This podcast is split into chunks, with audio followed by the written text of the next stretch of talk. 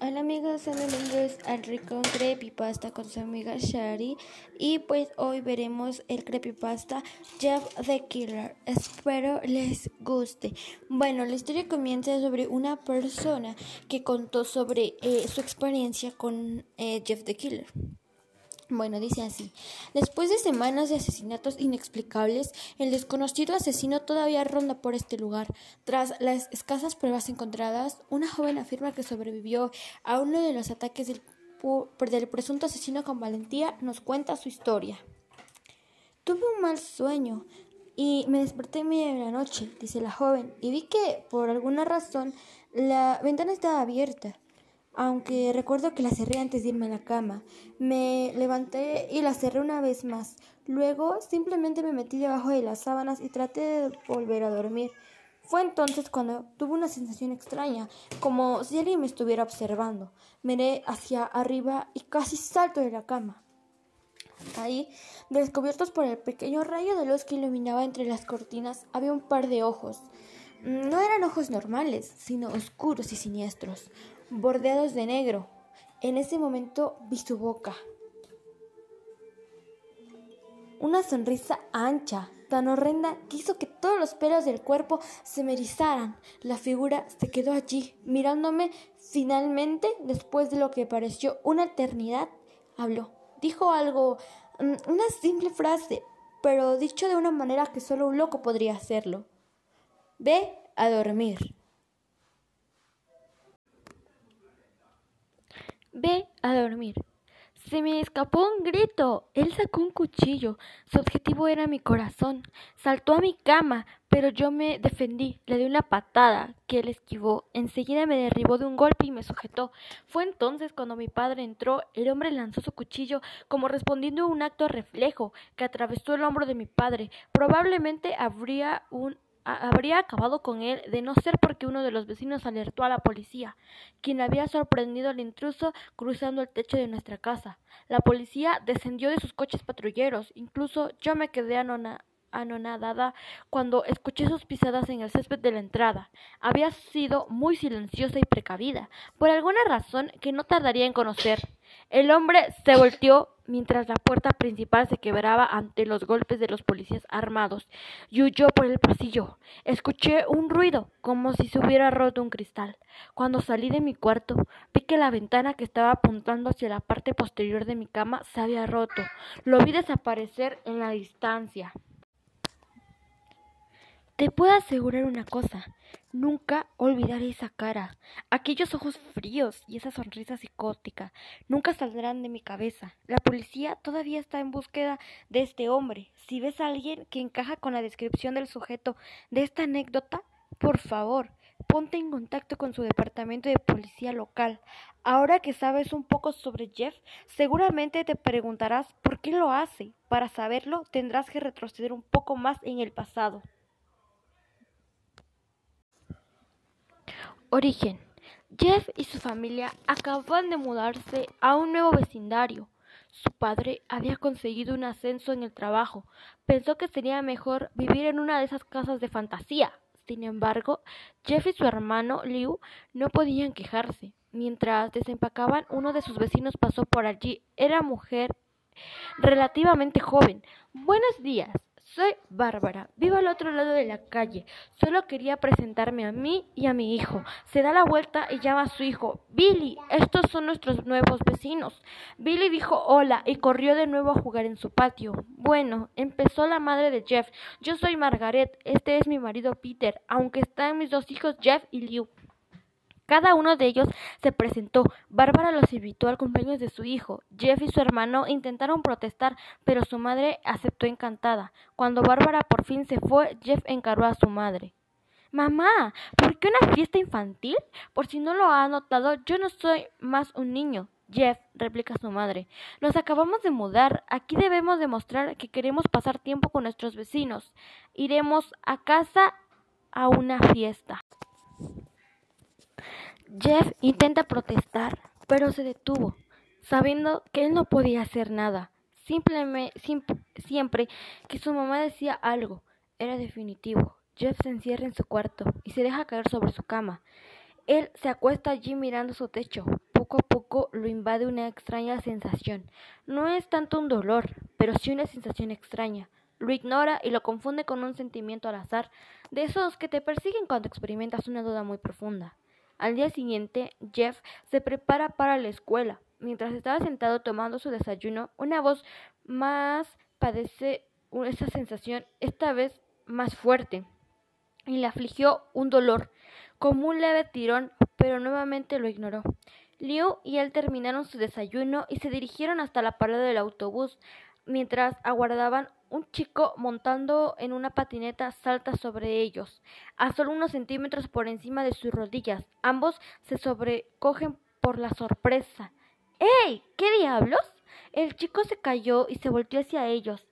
Pateó la patineta y al rebotar esta por uno de sus costados, la sostuvo con sus manos. El chico parece tener cerca de doce, un año menor que Jeff. Lleva una camisa de aeropostal y pantalones vaqueros azules, algo rasgados.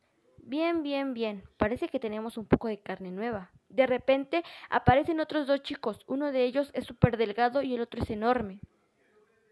Bueno, ya que son nuevos aquí, me gustaría presentarnos. El de ahí es Kate y el otro es Troy, y yo soy Randy. Ahora, para todos los niños en este barrio hay un pequeño precio por el pasaje. Si es que me entienden, Liu se puso de pie, listo para golpear al chico, pero sus dos amigos levantan sendas navajas hacia él. Él actitud ofensiva. Esperaba que fueran más cooperativos. Parece que tendremos que hacerlo de manera difícil. Kate le pegó un puñetazo en el estómago a Liu y Troy lo estrechó contra el piso. Randy se acercó a Liu, rebuscando en sus bolsillos y extrajo al fin una billetera. Jeff, inmóvil, padecía esa sensación desagradable, fría, erizada de ardores insoportables. Ahora ha sido muy potente, demasiado potente. Se pone de pie, pero Liu le hace gestos para que vuelva a sentarse en la banca de espera. Jeff lo ignora y se acerca a los chicos. Escúchame bien, pequeño punk, devuelve la billetera a mi hermano. De lo contrario, Randy guarda la billetera en su bolsillo y saca su cuchillo. ¿Ah, sí? ¿Y qué vas a hacer? Se mofa mientras desfila su cuchillo frente a la cara de Jeff pero este, en un movimiento rápido, toma la muñeca de Randy y se la rompe. Randy soltó un terrible grito. De inmediato, Jeff tomó el cuchillo caído. Troy y Kate se asustaron, indecisos ante los cuchillidos de dolor de su líder, y trataron de huir. Pero Jeff es demasiado rápido. Lanza a Randy al suelo y arremete contra Kate, apuñalándolo en el brazo. Kate se arranca el cuchillo y lo deja caer al piso, cayendo al suelo en medio de gritos espantosos. Troy continúa corriendo, pero Jeff logra alcanzarlo. No necesita ni siquiera el cuchillo, le aprieta la garganta y contra la otra mano le da de lleno en el estómago una serie de puñetazos que obligan a Troy a vomitar, incluso la cena de la noche pasada. Liu está perplejo, mudo de asombro. Jeff, ¿cómo? susurra brevemente.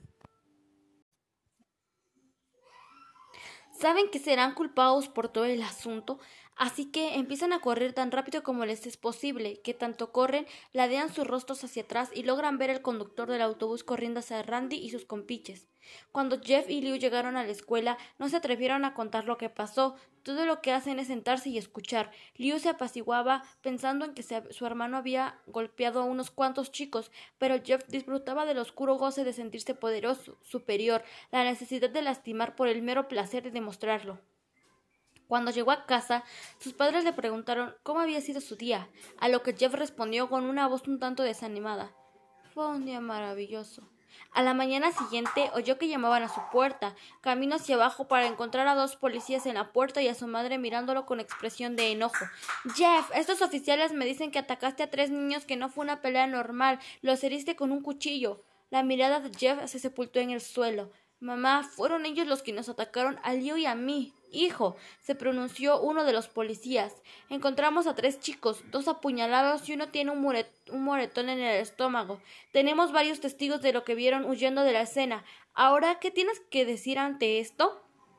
Jeff sabía que era inútil. Él podía decir que su hermano y él habían sido atacados por ellos, pero no había pruebas del tal hecho. No podría decir que no estaban huyendo, porque a decir verdad si lo hacen, así que Jeff no podía defender ni a Liu ni excusarse así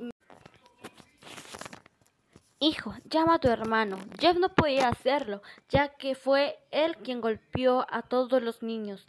Señor, fui yo, declaró Jeff. Yo fui quien atacó a los niños. Liu trató de detenerme, pero no pudo. El policía miró a su compañero y ambos se sorprendieron. Bueno, chicos, parece que te espera un año en prisión. Esperen, gritó Liu.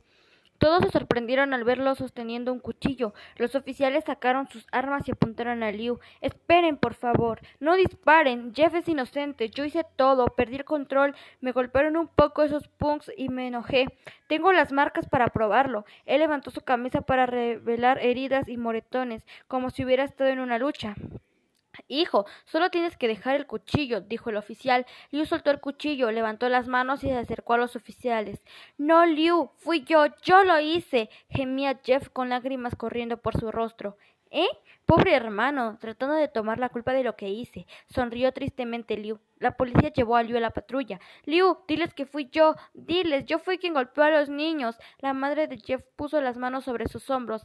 Jeff, por favor, no tienes que mentir. Sabemos que fue Liu. Puedes detenerte. Jeff observa con impotencia cómo la patrulla se aleja. Unos minutos más tarde, el padre de Jeff se detiene en el camino de entrada. Examina rápidamente la cara de Jeff y sabe que algo anda mal. ¿Qué sucede? Jeff no puede responder, sus cuerdas vocales están tensas por el llanto. En cambio, la madre de Jeff lleva a su padre a una habitación aparte. Jeff llora sin descanso. Tras una hora de pensamientos extraviados y deseos fallidos, vuelve a entrar a la casa. Sus padres están tristes y decepcionados. Él solo quiere a dormir en la esperanza de que el sueño le haga olvidar sus males. Pasaron varios días sin noticias sobre Liu. No hay amigos para distraerse, nada más que tristeza y culpabilidad, por lo menos hasta el sábado, día en que Jeff se despertó y vio a su madre jovial y risueña. Jeff, hoy es el día. Saluda mientras abre las cortinas y la luz alumbra el cuarto de Jeff. ¿Qué? ¿Qué día es hoy? Pregunta Jeff semidormido. Hoy es el cumpleaños de Billy, le responde su madre. Jeff se despierta rápidamente. Mamá, debe estar bromeando, ¿verdad? ¿Cómo puede esperar que vaya a una fiesta después de... Hay una larga pausa. Jeff, ambos sabemos lo que pasó. Creo que esta fiesta podría ser lo que ilumine estos últimos días. Ahora vístete. La madre de Jeff sale de la habitación y baja para prepararse. Jeff lucha por levantarse. Realmente no tiene ánimos de hacerlo. Elige al azar una camisa y un par de pantalones vaqueros y baja por las escaleras. Su madre y padre se han vestido muy formalmente. Jeff, ¿es solo lo que vas a usar? Mejor ve y busca otra cosa, le recomienda a su madre disimulando su fastidio con una sonrisa. Jeff, a esta fiesta tienes que ir bien vestido, si quieres causar una buena impresión, explica su madre. Jeff empieza a gruñir y vuelve a subir a su habitación. No tengo nada de ropa elegante, grita desde las escaleras. Solo tienes que elegir algo decente, insiste su madre. Mira a su alrededor, pero no encuentra nada decente. En su armario hay un par de pantalones de vestir negros que tenía para las ocasiones especiales, pero le hace falta una camisa para que combine perfectamente hurgando durante unos minutos, todavía lidiando con que eso sí encaja y aquello no, logra taparse con una sudadera con capucha blanca, tendida en una silla, le convence, así que la usa. ¿Eso es lo que llevarás? le preguntan sus padres. Su madre mira el reloj. Oh, no hay tiempo para cambiarse, vámonos de una vez.